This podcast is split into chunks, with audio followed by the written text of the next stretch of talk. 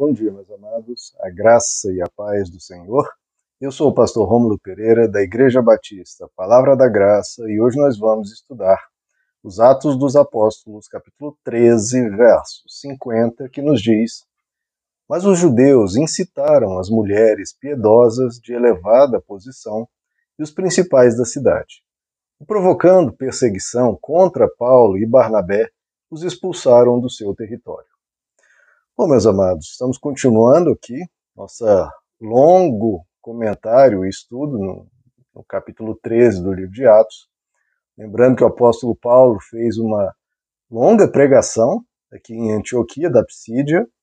Ele foi convidado a pregar novamente no sábado seguinte, em que se ajuntou a cidade toda para ver essas novidades que o apóstolo Paulo trazia em relação à religião judaica, às religiões conhecidas.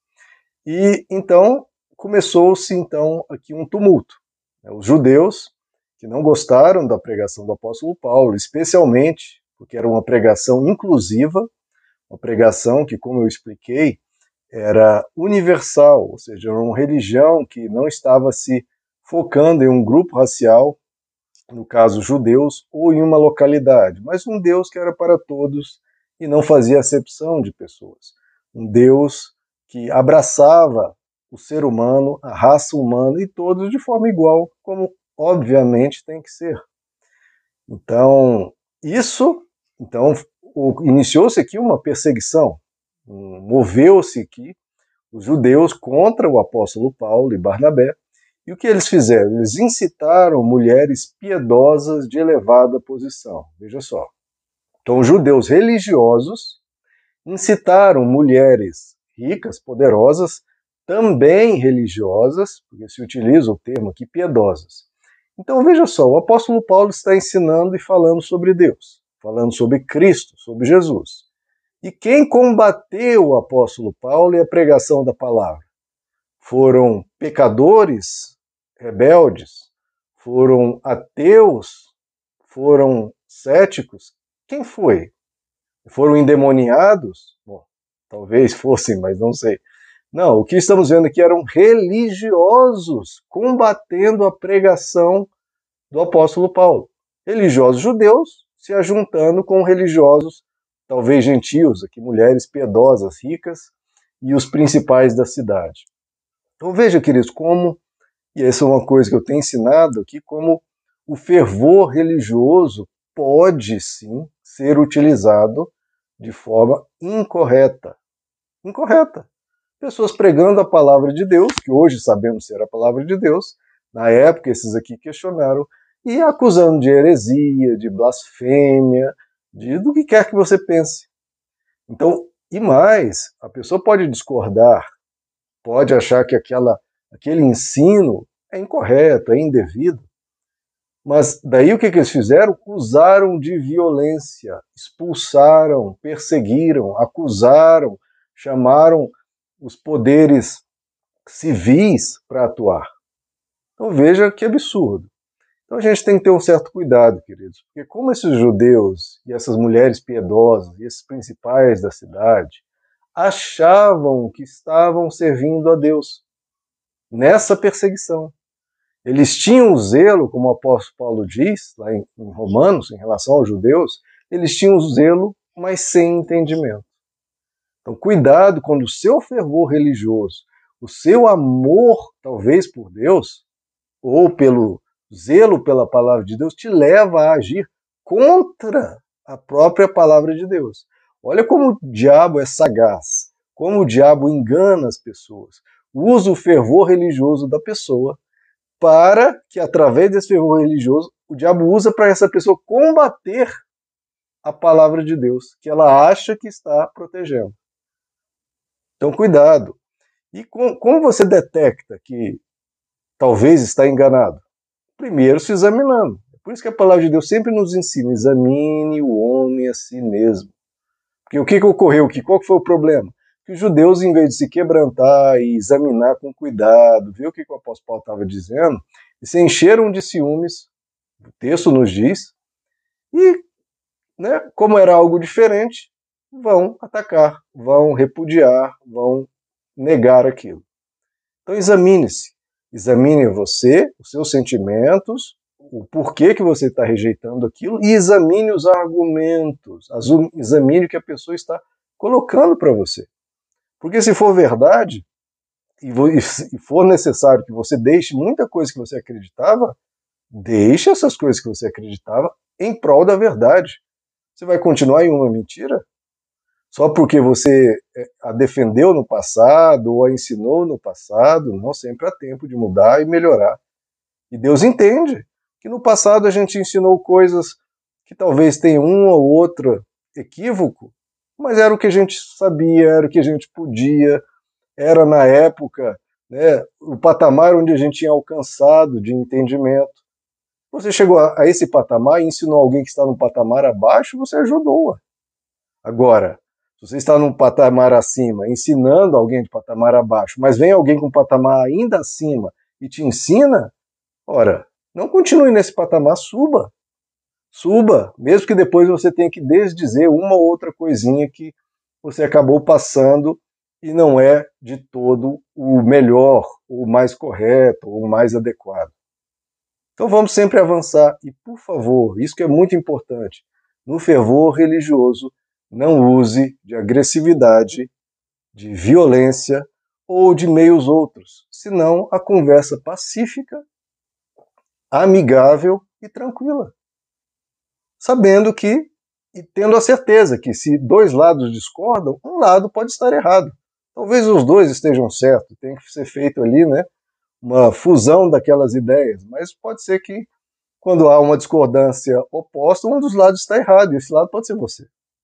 Então não trate, não despreze o outro, não trate como é, um, um blasfemo, um herege ou um falso, alguma coisa, porque pode ser você o equivocado, pode ser você o errado, e muitas vezes a gente vai ter que admitir isso. É melhor admitir do que perseverar no erro. E veja, de novo, eram pessoas que estavam muitas vezes defendendo a honra de Deus. Cuidado. A gente acha que porque muitas vezes o nosso coração está sendo querendo honrar a Deus, querendo servir a Deus e proteger a palavra de Deus, a gente acha que por isso a gente tem carta branca para fazer o que quiser. Não, estou defendendo a palavra de Deus e, portanto, eu primeiro posso fazer o que eu quiser, eu tenho carta branca para agir com agressividade, para ofender, para humilhar, para usar palavras ríspidas, para me encher de ira contra aquela pessoa. E mais, né? só porque eu estou no meu intuito de servir a Deus, eu não posso estar equivocado, completamente errado e às vezes 100% errado. Ora, que bom que você tem um fervor religioso, mas ainda assim a sua defesa pode ser até contra Deus. Como aqui o caso. Os judeus estavam indo contra Deus, achando que estavam servindo. Se é que achavam isso, né? pode ser só por, por questões e disputas de poder. Mas cuidado com essa devoção incorreta. Segundo ponto, a gente vê aqui que iniciou-se uma perseguição. Então, de novo, cuidado com nós nunca devemos perseguir. A pessoa pode ter a fé mais equivocada, pode ser de uma religião outra problemática, pode ter qualquer concepção sobre a vida, sobre a sexualidade, sobre o que quer que for, mas nós não temos o direito de perseguir. Jamais. Sempre o trato com o ser humano é com respeito, é com amizade, com paz com tranquilidade. Como diz o apóstolo Paulo, no que depender de nós, tenham paz com todos.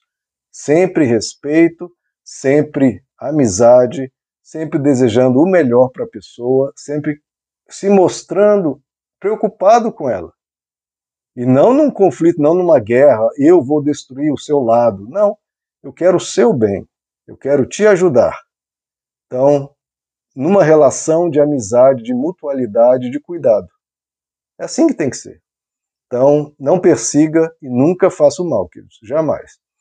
E o último ponto aqui, nós vemos que esses judeus se utilizaram dos poderes civis, foram nas principais autoridades, talvez juízes, talvez governador da cidade. Então foi utilizasse do poder político, do poder civil, da autoridade do Estado para combater aquela pregação que eles discordavam. E o que, que acontece? Qual que é a tentação que nós temos então? Bom, se estão usando a política contra a pregação da palavra, contra os valores cristãos, então vamos entrar para a política e vamos usar a política a nosso favor. Olha só, queridos, aí há uma tentação e há um cuidado muito grande. Porque Jesus fez a separação entre Estado, entre política e religião e a palavra de Deus. Não deve se misturar as duas coisas. Cidadãos cristãos podem e até devem participar da política, com argumentos, com defesa de ideias, de princípios, mas não se identificando. Não nunca identifique, nunca associe o evangelho à palavra de Deus, a uma pessoa específica. Porque essa pessoa comete erros. E você vai defender essa pessoa apesar dos erros, vai fazer vista grossa, porque, ah, não, ele é o nosso representante lá, então a gente faz vista grossa. Então, é algo muito perigoso. E é um dos erros mais grosseiros, mais toscos e mais repetidos e que 100% das vezes, eu vou repetir, 100% das vezes deu errado. Quando se misturou política com religião. 100% das Então ninguém pode dizer, ah, eu não sabia que ia dar errado. Sempre deu, e vai dar de novo, e vai dar, sempre dar. Então não misture, não associe a pessoa X, ela vai defender a palavra. Não. Ela não, não sei. Quando, defend, quando defender a palavra de Deus, receberá o apoio. Quando não defender ou quando tiver uma postura, receberá a crítica dos cristãos. Porque a nossa compromisso é com a verdade, não com uma outra pessoa que uma parte do tempo defende, outra parte não. Defenda princípios e valores, e não pessoas. Não associe, não faça uma associação plena entre o evangelho e uma dada pessoa, porque essa pessoa erra. E quando ela errar, precisa ser criticada. Precisa ser dito, essa pessoa, nesse ponto aqui, está totalmente fora do que o Evangelho, do que Jesus ensina. Então, cuidado para não defender pessoas, porque senão, quando essa pessoa pisar na bola, o que, que vão dizer? Aí, ó, ó o cristão aí, olha que coisa linda, tá vendo? Então, esses cristãos aí são todos falsos, são todos arrogantes, ou são todos corruptos, ou são todos isso, ou farinha do mesmo saco, ou qualquer coisa. Não. Defenda causas. Defenda princípios. Se a pessoa se adequar ao princípio, que bom. O princípio está sempre correto. Essa pessoa, quando se adequar a esse princípio, receberá o devido apoio o princípio e não a pessoa. E quando essa pessoa não for contra esse princípio, ou for contra algum outro princípio, receberá a nossa reprimenda. Então não associe, não associe, porque isso sempre deu errado e é uma tentação que a gente corre por causa de perseguições que muitas vezes outros grupos usam a política para nos combater. Então a gente entra na política e participa. Como todo grupo humano precisa participar, porque em, na cidade, no governo, no Estado, precisam ser as várias vozes. Esse é o princípio da democracia. As várias vozes sendo ouvidas, e aí chega-se a uma conclusão, a um meio termo. Mas não, de novo, associando a política como, primeiro, uma missão da igreja, porque nunca o foi, e a salvação não vem pela política. A salvação vem pela transformação do coração humano. Então não coloque as suas expectativas, as suas esperanças em político ou em transformação política. É, na, é a palavra de Deus que pode mudar o ambiente, a cultura e o mundo. A palavra de Deus. E é isso que deve ser o nosso foco. Os cristãos estão deixando de pregar a palavra de Deus, de divulgar ensinos como esse, ou dar likes nesse vídeo, aproveite e deixe seu like, para ficar compartilhando é, falas de políticos, que tudo bem se você tiver a sua, a sua, o seu desejo de apoiar uma dada corrente, um dado político, etc. Agora, você vai fazer isso mais do que divulga a palavra de Deus? Aí você diz onde está a sua prioridade. O que, que Jesus disse que deve ser a prioridade? Buscai em primeiro lugar o reino de Deus e a sua justiça. Então faça esse exame de consciência. Você divulga mais falas de políticos ou falas do Evangelho? Irmãos, sinceramente, se você for olhar os cristãos hoje, quem é que vai passar nesse simples teste, um teste que revela absolutamente o coração? Você divulga mais falas e propostas de políticos ou a palavra de Deus? E o que, é que vai transformar o mundo? É através da política? Foi assim que Jesus fez a sua obra, os apóstolos fizeram? Não, jamais. Por isso que a gente não tem que confundir. A igreja prega a palavra. Cidadãos podem então, cidadãos, queridos, participam da política. Agora, a igreja, a missão é pregar a palavra. E líderes cristãos? Continuam líderes cristãos na igreja pregando a palavra. Não usar do seu cargo eclesiástico para subir politicamente. Cargo eclesiástico é para servir a comunidade ensinando o evangelho. Agora, membros cristãos podem e devem participar, mas não querendo ser né, a igreja dentro da política. Não, a igreja está no seu lugar, pregando a palavra. Cristãos, políticos estão elaborando ideias e fazendo votações, mas nunca associando uma coisa com a outra e não nunca sendo a missão da igreja e nunca sendo a esperança da igreja. A esperança do cristão está em um reino invisível, um reino que está dentro em nós, que a gente quer que esteja dentro de mais e mais pessoas, e é isso que muda o mundo. É o Evangelho. Não voto em X ou em Y. Meus amados, que Deus os abençoe.